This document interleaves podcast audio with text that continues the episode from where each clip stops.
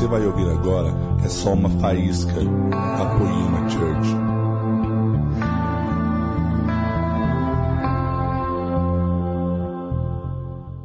Boa noite, igreja. Tem que falar, né? Você está feliz aí? Hoje é o dia. Que dia é hoje? Hoje é o dia da mentira, amém? Não, né? A Bíblia diz que o pai da mentira é o diabo, então, se culturalmente para alguns hoje é o dia da mentira, hoje é aniversário da filha dele. E eu não quero fazer parte dessa festa. Alguém quer aqui? Não, né? Talvez alguém começou o dia recebendo alguma mensagem já no WhatsApp, alguma mentira, ah, primeiro de abril. Ou pior, enviou, né? Daí é pior ainda. Mas não, hoje é o domingo de Páscoa, amém? Eu quero falar nisso nessa noite, e eu espero que juntos nós possamos realmente entender a importância desse dia. Atualmente, na nossa cultura, talvez a festa cristã mais importante seja o Natal. O Natal hoje é a festa cristã, que segundo ah, é uma festa aniversário de Jesus. E, para falar a verdade, ele nem deve ter nascido 25 de dezembro, mas não vê o caso agora nessa ministração. Agora, a festa que Jesus disse, que Deus disse para nós fazermos, é a da Páscoa. Deus não disse, olha, façam uma festa para o Natal. Ele não disse isso. Mas façam uma festa para comemorar, celebrar a Páscoa. Amém? Então, primeiro, antes de nós começarmos, eu quero dar uma notícia terrível. Vira para o irmão que está do seu lado, fala, irmão, tem uma notícia terrível para você. Coelho não bota ovo. Fala para ele. Fala para ele, coelho não bota ovo. E se botasse, eu garanto que não seria de chocolate. Então, gente, vamos começar aqui já o problema mais sério. A Páscoa não tem nada a ver com o coelhinho, com o chocolate, aquela coisinha. Tem nada a ver com isso. Agora, eu quero que vocês entendam uma coisa legal que sempre quando nós falamos sobre a Páscoa, eu mesmo já ministrei aqui na Poema, eu falei da sexta-feira, iniciando a sexta-feira, Jesus fazendo a ceia com seus discípulos. E ali se inicia a Páscoa, se inicia a sexta-feira, o processo de crucificação, e Jesus diante de Pilatos, e vai, carrega a cruz, é crucificado. Então, tudo isso fala da sexta-feira. E quando nós geralmente pregamos de Páscoa, nós falamos de todo esse processo. Mas ao invés de eu falar da sexta-feira hoje, eu quero ler um poema para vocês, amém? Peço que você, em nome de Jesus, não fale com a pessoa que está do seu lado e preste atenção em cada, em cada palavra desse poema. Ele é de Sadrash Mesash, Sadrash Mesash Luke Reed, é o nome do escritor. Era um pastor da Califórnia que já faleceu. Mas esse poema, gente, de verdade, não pisca nele, em nome de Jesus, preste atenção. Ele diz assim: é sexta-feira, Jesus está orando, Pedro está dormindo, Judas está traindo, mas o domingo está chegando. É sexta-feira, Pilatos julgando, o conselho está conspirando, a multidão está difamando, mas eles não sabem que o domingo está chegando. É sexta-feira, os discípulos estão fugindo, como ovelhas sem pastor. Maria está chorando, Pedro está negando, mas eles não sabem que o domingo está chegando. É sexta-feira, os romanos batem meu Jesus, eles o vestem de escarlate, eles o coroam com espinhos, mas eles não sabem que o domingo está chegando. É sexta-feira, veja Jesus caminhando, caminhando para o Calvário, seu sangue pingando, seus pés tropeçando, sobrecarregado está em seu espírito. Mas você vê, é só sexta-feira, mas o domingo está chegando. É sexta-feira, o mundo está vencendo, as pessoas estão pecando e o mal está sorrindo. É sexta-feira, os soldados pregam as mãos do meu Salvador na cruz, pregam os pés do meu Salvador na cruz, e então eles o crucificam ao lado de criminosos. É sexta-feira, mas deixe-me lhe dizer uma coisa: o domingo está chegando. É sexta-feira, os discípulos estão questionando o que aconteceu com seu rei, e os fariseus estão celebrando que seu plano astuto foi alcançado com sucesso, mas eles não sabem, é apenas sexta-feira, mas o domingo está chegando. É sexta-feira, ele está pendurado na cruz, sentindo-se abandonado por seu pai, deixado sozinho e morrendo. Pode alguém salvá-lo? É sexta-feira, mas o domingo está chegando. É sexta-feira, a terra treme, o céu escurece. Meu rei entrega seu espírito. É sexta-feira, a esperança está perdida, a morte ganhou, o pecado conquistou e Satanás apenas ri. É sexta-feira, Jesus é enterrado, soldados montam guarda e uma pedra é rolada no sepulcro. Mas é sexta-feira, só é sexta-feira, mas o domingo está chegando. Aleluia! Aleluia! Quando nós falamos de Páscoa, a Páscoa se inicia na sexta-feira, é o dia em que o Cordeiro é sacrificado por nós. A sexta-feira é o dia que Jesus passa por tudo aquilo, por todo o sofrimento, por mim e por você, e ele é morto na cruz. Só que no domingo, representado pelo dia de hoje, o que acontece? O que acontece, gente? Ele ressuscita. Ele ressuscita no domingo. Então, eu vou fazer um corte aqui na pregação, eu não vou falar da sexta-feira. Eu quero falar do domingo. E principalmente, o depois de domingo, o que vem, o que acontece. Amém? Então vamos entender, chegar num desfecho prático nessa ministração, em nome de Jesus. Para começar, a Páscoa, ela não é uma festa de judeus, não é uma festa de católicos, não é uma festa de, de evangélicos, ela é uma festa de Deus. Ela foi instituída anos e anos antes de Jesus. Então, para os judeus, para o povo hebreu, segundo o costume judaico, a Páscoa ela foi a saída do povo do Egito. Páscoa significa passagem. Então, quando se nós lermos, eu não vou ler aqui, se quiser só anotar alguém que queira estudar depois, em Êxodo 12, do versículo 1 ao versículo 20, fala dessa da, da, da Páscoa para o povo judeu. O povo, ele não, o povo não aguentava mais estar vivendo segundo a escravidão do faraó. Eles não aguentavam mais uma vida de cão, eles começaram a clamar. E Jesus, e perdão, Jesus vai vir, né? Calma. E eles começaram a clamar e Deus manda Moisés. E Moisés ele começa a alertar o faraó e vem as pragas do Egito até o último ponto em que o Senhor fala que vai sacrificar os primogênitos de Israel. Agora, o povo hebreu, eles tiveram uma vantagem. Falaram, olha, vocês, vocês vão pegar um cordeiro. E fala, tem toda, não é qualquer cordeiro, tinha todo o jeito dele ser. E quando você pegava o sangue do cordeiro, passava nos umbrais, nos batentes da porta, simplesmente quando o Senhor viesse buscar os primogênitos, não iria, ah, sobre, não iria sobre nenhuma família do povo hebreu. Então eles estavam protegidos. E a partir disso o povo foi liberto. Depois o faraó liberta o povo e o povo vai para o deserto e você já sabe o resto da história.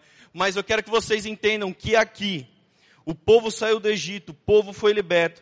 Eles saíram de uma condição de escravos e passaram para uma condição de livres. A Páscoa então é para os judeus uma festa memorial a isso tudo. Deus exigiu que ela fosse celebrada como estatuto perpétuo através de todas as gerações. Amém?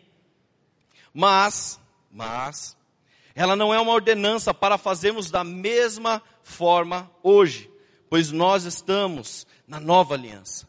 Então em Êxodo 12 tem toda a explicação dos pães, do processo.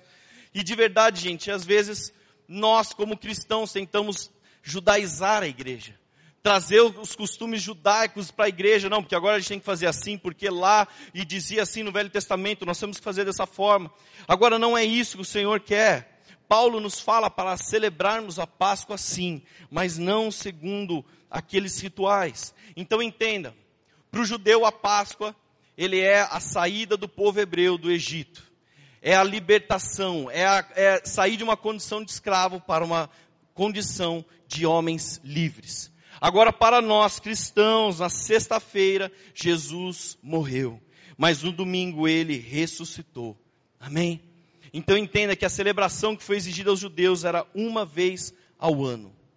Mas os cristãos, eles começaram a fazer essa celebração de uma forma semanal, de domingo a domingo. E eu espero muito que até o final dessa palavra nós possamos entender que a Páscoa não deve ser comemorada uma vez por ano ou uma vez por mês, ou uma vez por semana, mas ela tem que ser celebrada todos os dias. Amém?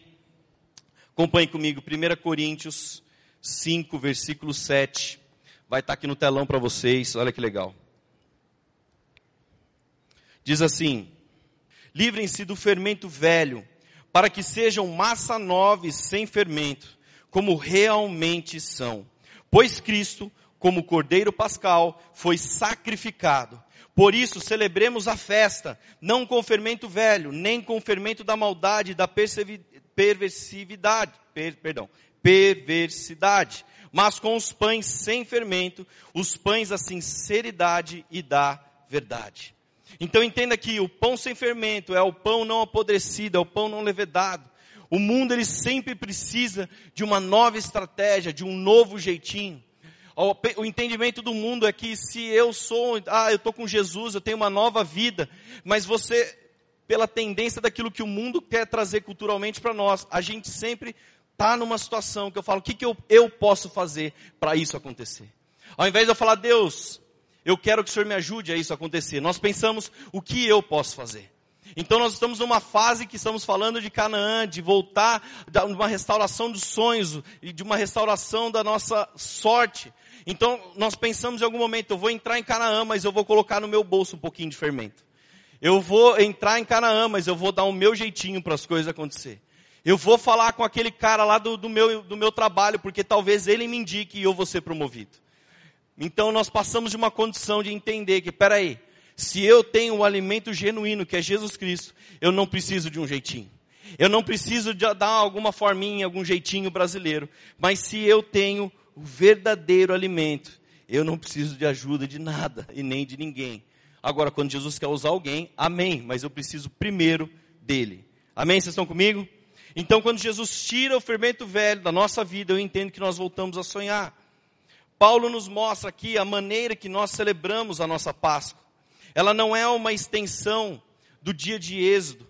Nós não seguimos os rituais dos judeus, não carregamos uma carga judaizante. Mas também não, não quero falar aqui de um, uma celebração de Páscoa segundo um calendário romano.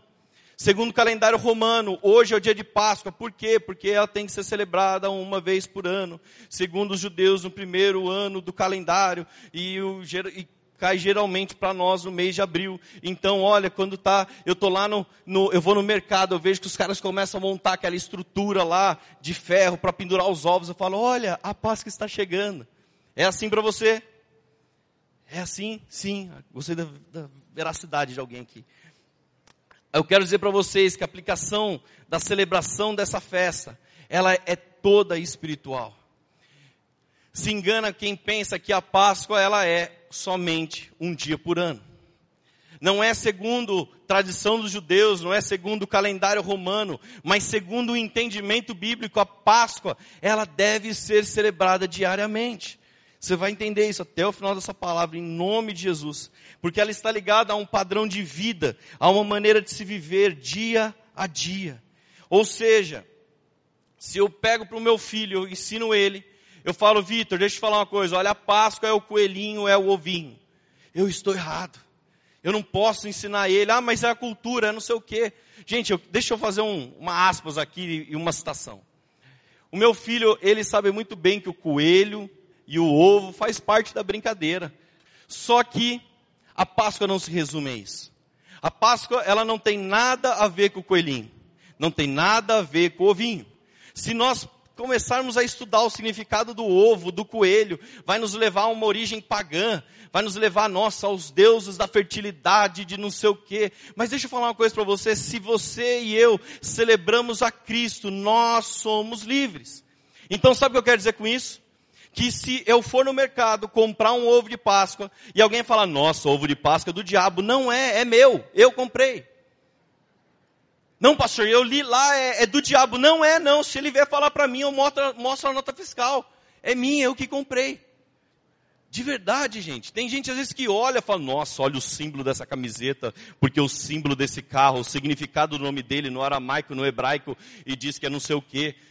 Só que se você celebra Cristo, meu irmão, você é livre. Amém? Fala para esse irmão, irmão, você é livre se você celebra Jesus.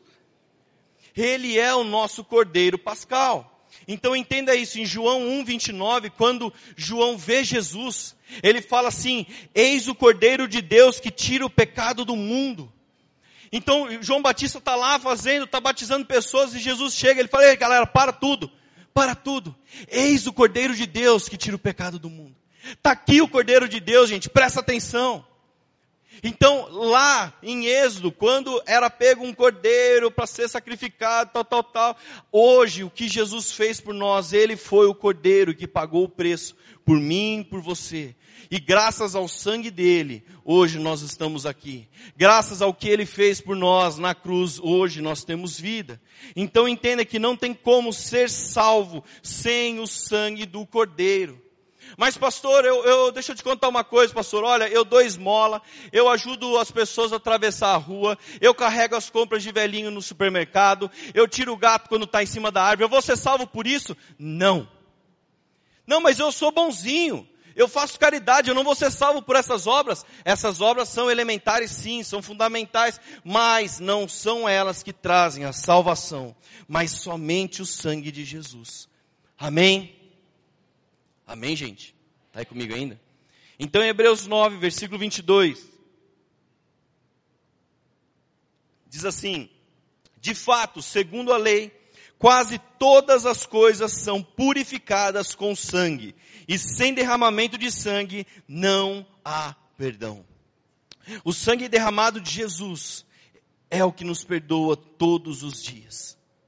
Olha a continuação em 1 de Pedro 1, versículo 19 diz assim: Mas pelo precioso sangue de Cristo, como de um cordeiro sem mancha e sem defeito, conhecido antes da criação do mundo, revelado nesses últimos tempos, em favor de vocês, por meio dele vocês creem em Deus, que o ressuscitou dentre os mortos e o glorificou, de modo que a fé e a esperança de vocês estão em Deus. Então olha só, mas pelo precioso sangue de Cristo. Meu irmão, se eu e você estamos aqui, é pelo sangue dele. O sangue de Jesus foi a moeda de pagamento de uma dívida de pecados. Uma dívida que começou lá no Éden. Uma dívida que começou lá com Adão e Eva, quando eles pecaram no Éden. A dívida começou lá. E de verdade é aquela dívida, tipo de, de cartão de crédito, que fica é, rota, juros rotativo, que chega uma hora que é impossível alguém pagar, um dos juros mais caros do mundo. É tipo essa dívida. Chega uma hora que você fala, peraí, minha dívida está alta. Sua dívida estava alta, irmão? Não, Jesus derramou um sanguinho, minha dívida estava de boa, pastor. Dava para dar uma parcelada? Não dava. A minha e a sua dívida era muito alta. Agora, quando Adão e Eva pecam, lá no Éden, eles se tornam escravos do pecado. Cada vez que eu escolho uma vida de pecado, eu estou determinando que eu sou escravo daquilo. Olha só, em 2 de Pedro 2, versículo 19, diz: prometendo-lhes liberdade, eles mesmos são escravos da corrupção, pois o homem é escravo daquilo que o domina. O homem é escravo daquilo que o domina. Se eu falasse para você fazer uma reflexão agora, o que domina a sua vida? O que tem governado a sua vida? Se você falar, ó, essa coisa que me domina, você é escravo dela. Pastor, o PlayStation 4 domina a minha vida. Você é escravo do PlayStation 4. Pastor, esse negocinho aqui, ó, o meu tem um relacionamento e olha, pastor, eu falar a verdade, aquela mina lá, você é escravo dessa mulher. Vocês estão entendendo onde eu quero chegar? Se algo te domina, se algo te domina a ponto de te fazer escravo, eu creio que até o final dessa palavra, Jesus vai te libertar também. Porque esse é o significado da Páscoa. Então vamos lá. Nós temos que entender que o que Jesus fez por cada um de nós. Quando ele morreu na cruz, ele não estava só pagando a conta, mas ele estava nos libertando da dívida e nos libertando da escravidão. O significado da Páscoa é o pagamento da dívida e a libertação da escravidão. Por isso Deus fez homem, o que eu e você tínhamos que passar, ele passou por nós. Segundo Luciano Subirá, o sangue de Jesus, ele não é uma arma, mas é o sinal de propriedade dele. Você quer saber se alguém é de Jesus? Olha, vê se ele tem o sangue derramado, o sangue do Cordeiro sobre a vida dele. O sangue do Cordeiro. Gente, como é bom nosso, quando acontece alguma coisa, gente fala, o sangue de Jesus tem poder. Não é verdade? Daí quando você escuta alguém falando isso na rua, você fala, oh, esse é crente. Irmão, o sangue de Jesus tem poder mesmo. Tá certo. Nós somos comprados pelo sangue do Cordeiro. Deus não nos comprou para sermos escravos novamente. mas Ele nos adota agora para nos tratar como filhos. Então, olha só, no entendimento de tudo que nós estamos falando, de um tempo novo, um tempo de Canaã, um tempo que nós entramos numa terra prometida. Se eu estou em Canaã, mas com a mentalidade que não, agora Jesus me comprou por um alto preço, então Ele é meu dono. Eu tenho que obedecer tudo que Ele falar por obrigação. Porque se Ele falar, ah, Ele é meu dono, né? eu tenho que obedecer. Essa é uma mentalidade de escravidão. Quando Jesus, Ele nos adota, quando o Senhor nos adota como filhos, eu quero que você entenda que eu não, eu não obedeço o Senhor porque simplesmente Ele é meu dono, mas eu obedeço o Senhor por prazer. Eu obedeço o Senhor com alegria, porque eu sei o preço que Ele pagou, e eu sei que era para eu estar lá, mas foi Ele que esteve no meu lugar. Então eu entendo que aquilo que Ele me direcionar, aquilo que o Senhor falar, você tem que ir para cá, você tem que ir para lá, faça isso, faça aquele outro. Eu não tenho que obedecer porque eu sou um escravo de Deus, mas porque eu sou um filho que entende que o Pai tem uma visão muito maior do que a minha. O Pai sabe aquilo que é o melhor para a minha vida. Quem tem criança pequena que tem hora que seu filho quer fazer uma coisa fala, filho, não faz isso. O pai está tendo uma visão muito mais ampla. O pai está tendo uma visão que vai muito além daquela visão limitada, talvez, do filho. Então, quando o Senhor nos fala algo, não é para obedecer com peso, ou triste, ah, Deus falou para eu ir não sei do que, né? Deus mandou eu largar aquela irmã lá, a Sara, Sara Mundenga. Ah, Deus mandou largar ela. Não, faça com prazer, faça com alegria, porque Ele te chamou para ser filho. Ele não quer escravo. Deus não quer mais nenhum escravo. Ele mandou o seu filho para acabar com a escravidão. E agora Ele quer mais e mais filhos. Amém? E olha só, o inimigo, gente, quando eu entendo que eu não sou um escravo, que, eu não, que eu, não, eu não tenho algo que me domine, que me escravize, que agora eu sou um filho liberto para a honra e glória do Senhor, eu te garanto uma coisa: o diabo fica endemoniado. O diabo ele fica endemoniado de saber disso. O diabo odeia o significado da Páscoa. Ele odeia saber que o povo foi liberto, que o povo saiu da condição de escravo. Ele odeia isso, gente. É verdade. Você não acredita? Ele fica endemoniado. Porque se teve alguém que nasceu encomendado, alguém que já nasceu jurado de morte, foi Jesus. Ele nasceu para morrer. Já viu isso? Nasceu para morrer. E é muito legal que um dia alguém falou assim: Pastor, quem matou Jesus? Foram os judeus? Foram os romanos? Quem foi? Foram os fariseus? Foram não sei o quê, tal, tal, tal. Ninguém matou Jesus. Fala para a pessoa que está do lado: ninguém matou Jesus. Ele se entregou. Ele se entregou por vontade própria. Eu acho incrível a passagem que é da sexta-feira, eu não vou ler, eu não vou ler ela, mas quando os soldados romanos vão prender Jesus, os soldados falam: "Quem é Jesus de Nazaré?" Jesus fala: "Sou eu". Os caras caem tudo no chão. sou eu, gente. Ô, levanta aí. Vocês não perguntaram quem é Jesus? Eu, sou eu aqui, gente, ó. E os soldados lá caídos no chão. Então fale uma coisa para mim, será que era possível algum romano ter matado Jesus? Algum judeu ter matado Jesus? Não era possível, porque ele se entregou.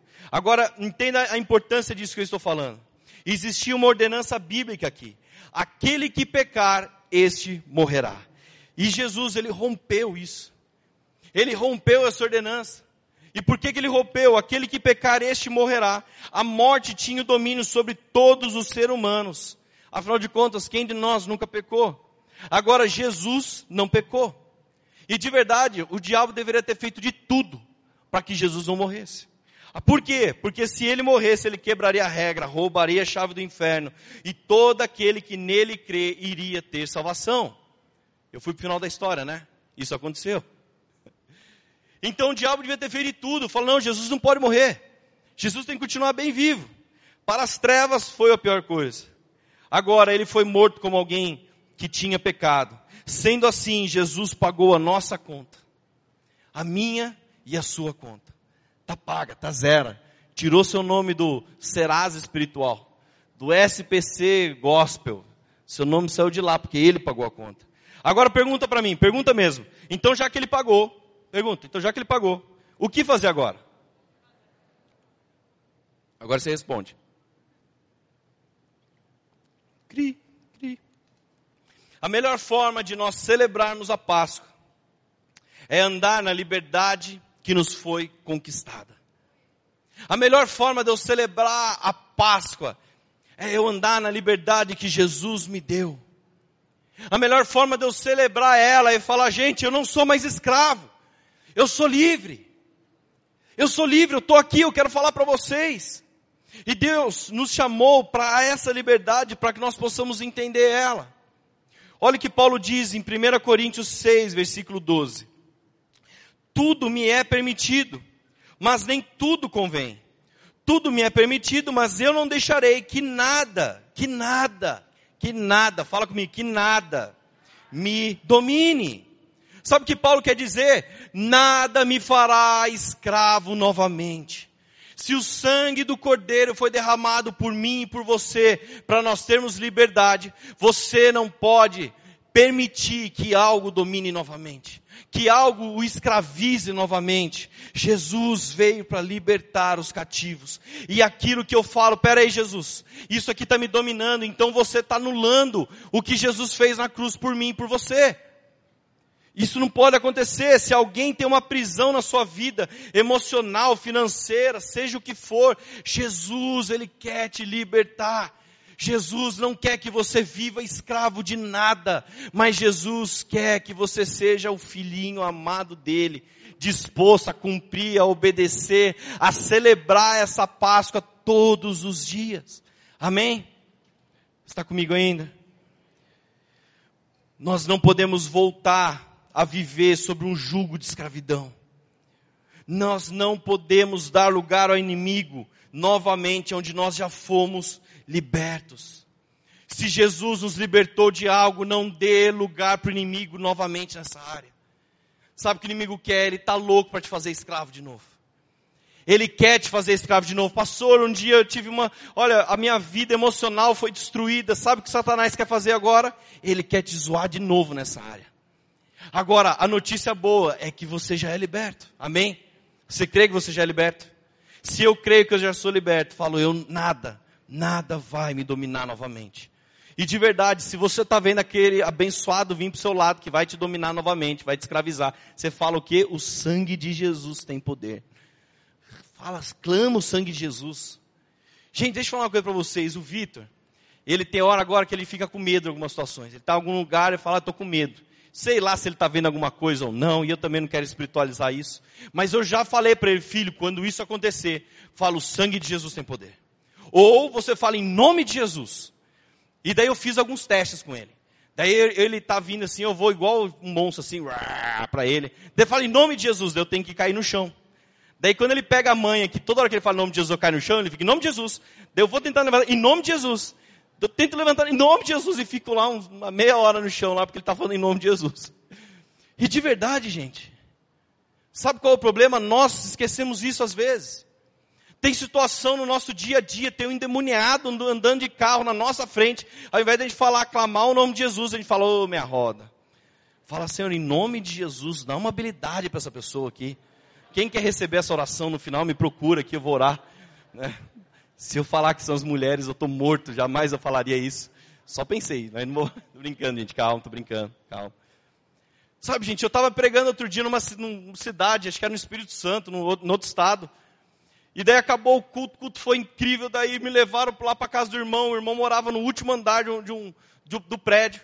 E a hora que eu estou no quarto, estou feliz, Jesus fez tudo isso, olha gente, glória a Deus, aleluia. Daí eu escuto um barulho em cima.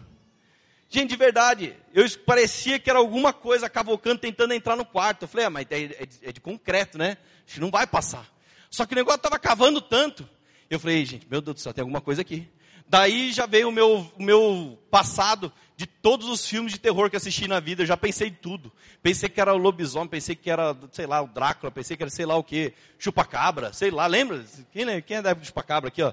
É, teve tudo aquelas fases lá. Eu pensei em tudo, mas quando caiu minha ficha, a minha racionalidade falou, ah, deve ser um gato arranhando, sei lá o quê. Mas eu pensei, nossa, esse gato deve ter umas unhas grandes, né? Daí eu comecei a falar, peraí, eu estou tentando entender o que está acontecendo. Sabe o que eu tenho que fazer? Começar a orar. Comecei a orar, comecei a clamar, coloquei uma adoração. Eu queria muito dormir, estava muito cansado. Coloquei uma adoração, comecei a clamar o sangue de Jesus. E de verdade, nem sei o que que era. E se era algum demônio, ele não fez nada. Aleluia, glória a Deus. Porque o sangue de Jesus, ele tem poder sim. Então toda vez fala, peraí pastor, não sei o que está acontecendo, tem alguma coisa. É igual o Leandro já falou, um dia manifestou um demônio no, perto de um irmão, o irmão liga, pastor, o demônio está aqui. Fala, irmão, clama você aí, velho. Você está do lado dele. O pastor não vai fazer oração via telefone não, velho. Faz aí. Faz é você. O sangue de Jesus tem poder, amém? Fugir tudo da pregação, mas aleluia. Vamos lá. Por isso, a Páscoa é, é ela é o símbolo de uma nova vida. Conte da sua vida a partir do seu nascimento, da sua libertação, do seu começo. Sabe o que eu quero dizer para você? É que a Páscoa ela significa, fala, peraí, hoje eu sou liberto, então eu tenho que testemunhar isso para outros. Eu tenho que falar disso para outros. Eu não posso ficar aqui estagnado falando assim, não, olha gente, eu quero contar meu testemunho. Quando eu era do mundo, nossa, eu era o cara. Eu fazia, não, já viu quem vai contar esse testemunho? Quando eu fazia isso, eu fazia aquilo, fazia aquilo. Você fala, irmão, você quer voltar para aquele passado? Você está tão, está tá enchendo a boca para falar essa história. Sabe o que é a Páscoa? É você falar, gente, um dia eu fui escravo disso, mas eu quero falar para vocês que para honra e glória do Senhor, eu sou liberto. Para honra e glória do Senhor, Jesus está fazendo isso e isso na minha vida. É isso que é a Páscoa, irmão. É isso que é celebrar a Páscoa. Não é eu abrir o chocolatinho e falar, olha gente, isso aqui é o chocolate Kinder Ovo, que é o melhor que tem por sinal, mas enfim, mas outra história. Então olha só, eu quero dizer para você que talvez a gente fica preso por muito tempo, orando de domingo a domingo pelas nossas necessidades. De domingo a domingo vivendo de uma cura. Ah, eu preciso de uma cura no meu dedo, agora eu preciso de uma cura no meu joelho, agora uma cura no meu ombro. Você pode fazer todas essas coisas? Pode. Agora, Deus não quer que você seja apenas uma bênção, mas Ele quer que você seja um abençoador. Fala para o irmão que está do seu lado, irmão, você vai ser um abençoador. Fala aí, fala para ele. Aqui começa a verdadeira celebração. Olha o que a palavra diz em Efésios 4, versículo 28. O que furtava, não furte mais.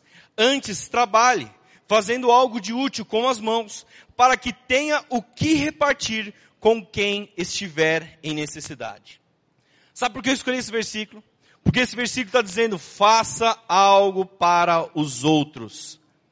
Eu peguei essa frase que eu não sei de alguém, mas é de alguém, um homem de Deus com certeza. Diz assim: prosperidade é você ter mais para fazer para outros também. Essa é a verdadeira prosperidade. Prosperidade é ter mais para fazer para outros. Então, seja um instrumento de bênção na vida de alguém.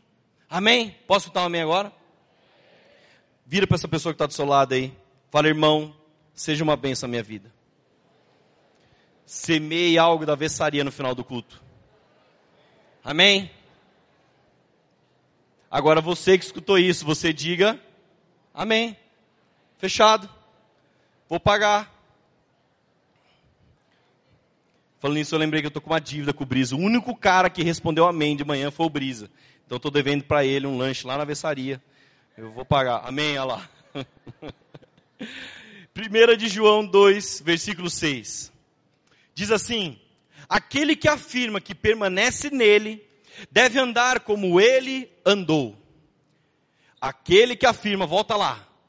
Aquele que afirma que permanece nele, deve andar como ele andou.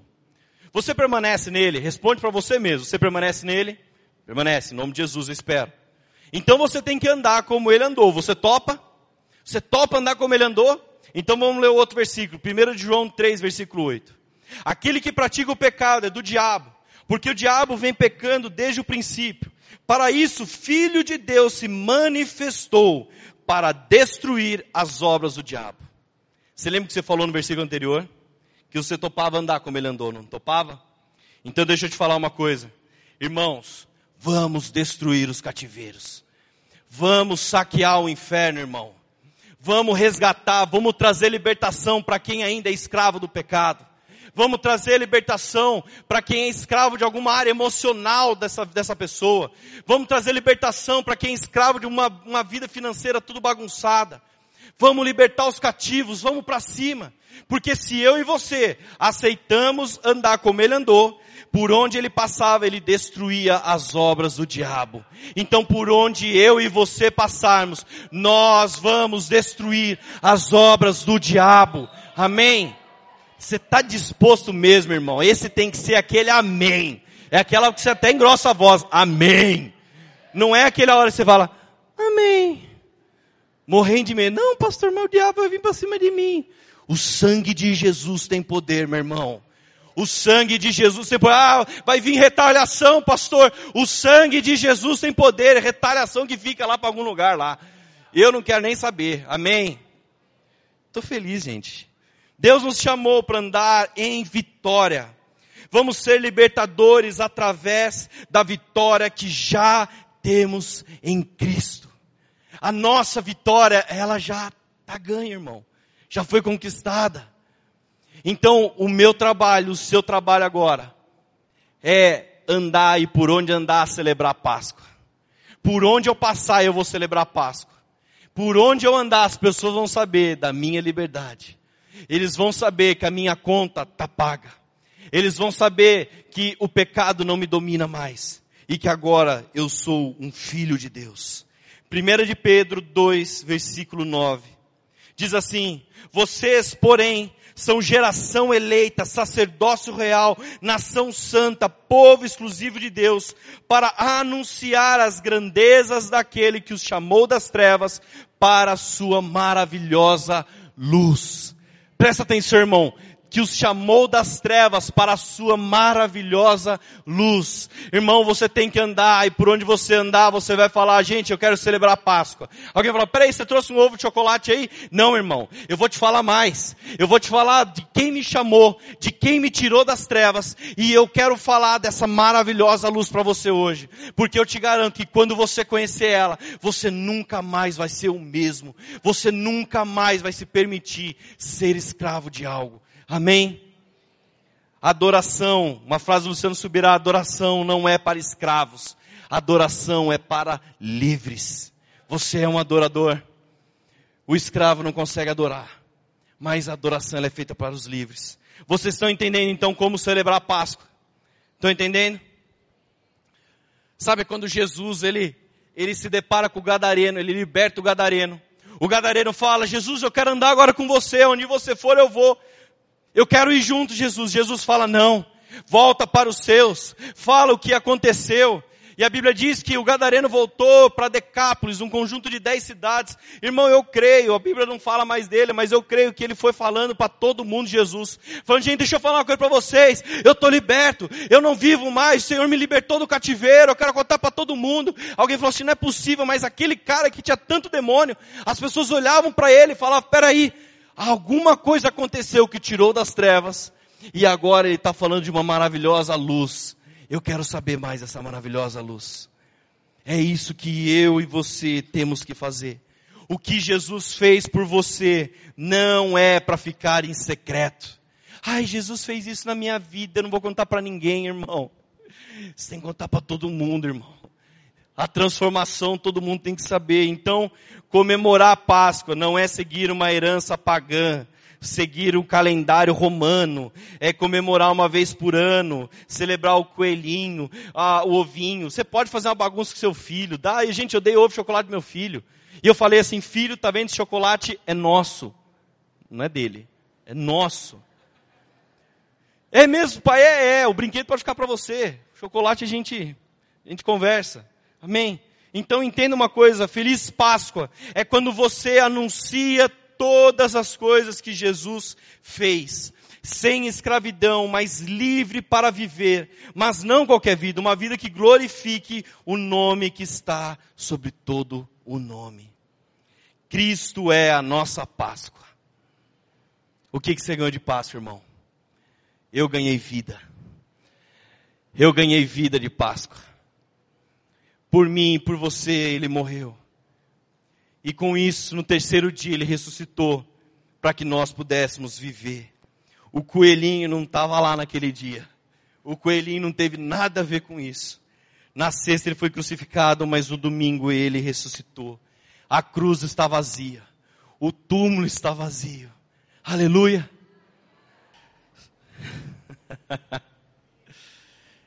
Ele é lindo. Ele é demais. Nós não só cremos que o Senhor vive, mas cremos que o Senhor nasceu em nossos corações.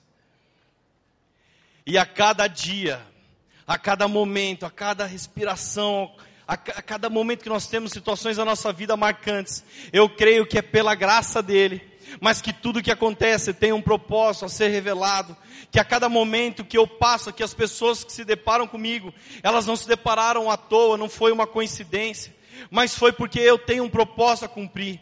E quando eu celebro a Páscoa diariamente, eu estou falando a todos, deixa eu falar o que Jesus fez. Deixa eu contar quem é o meu Senhor e Salvador. Deixa eu contar aquele que pagou o preço. Deixa eu contar daquele que morreu por mim. Aquele que não tinha falhas, aquele que não tinha pecados, mas ele morreu por mim. Feche seus olhos, Senhor, eu creio, Pai, que o Senhor nos tirou de uma vida. O Senhor nos tirou numa vida que nos dominava, que nos escravizava. Mas pelo seu sangue, a conta foi paga, o pecado não tem mais poder sobre nós. Eu não sou mais um escravo, Senhor. Eu sou livre. Deixei de ser escravo, Senhor, para ser filho, Senhor. Que a cada dia da minha vida seja um culto de gratidão a tudo que o Senhor fez. E através da minha celebração de Páscoa, Senhor, o Senhor nasça em corações que ainda não te conhecem. Que a minha celebração de Páscoa faça com que as pessoas ao meu redor vejam tudo que o Senhor fez. Porque eu creio, eu não tenho dúvida, que o Senhor não só vive, como está aqui. Você crê nisso? Celebre então, meu irmão. Celebre Jesus.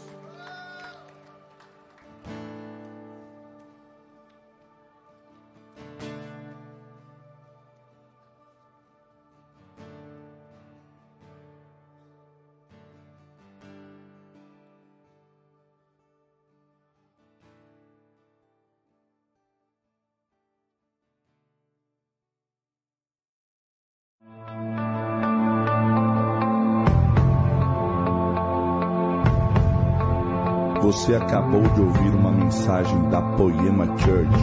Para mais informações, acesse o nosso site poema.com.br